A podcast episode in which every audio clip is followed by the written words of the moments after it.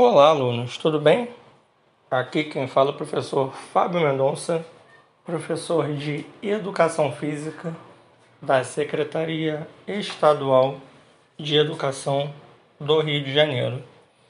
Nesse momento, nós vamos dar início à aula de número 3 do primeiro bimestre da sétima fase da educação de jovens e adultos do ensino fundamental.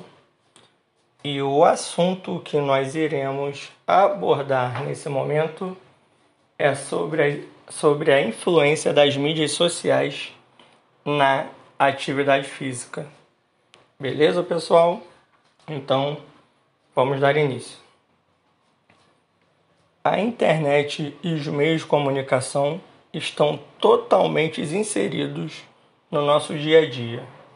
Eles são utilizados mundialmente como ferramentas de trabalho, lazer, educação e informação. A internet foi criada em 1969 nos Estados Unidos. Tinha como função interligar laboratório de pesquisa. Sem dúvida alguma, a possibilidade de interação e comunicação à distância através das redes sociais foi a maior novidade proporcionada. É possível perceber a ideia crescente que o exercício físico tem como consequência a saúde do praticante.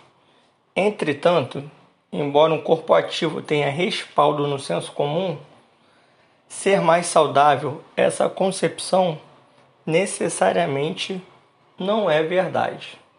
Ou seja, não podemos afirmar que quando mais exercício, mais saúde, que uma pessoa não pratica exercício físico, não seria saudável. Outro parâmetro que temos que levar em conta é a popularização do fitness como mercado e consequência. E consequência da venda deste produto na imprensa de forma expressiva influencia as mídias sociais no comportamento das pessoas. O incentivo às práticas físicas é apoiado para a maioria dos profissionais de saúde Contudo, o influenciador digital não tem controle sobre particularidades fisiológicas, mecânicas, sociais e emocionais dos seus seguidores. Estes parecem acreditar que a reprodução dos exercícios somente sendo demonstrado terá efeito similar ao visto pelo executante.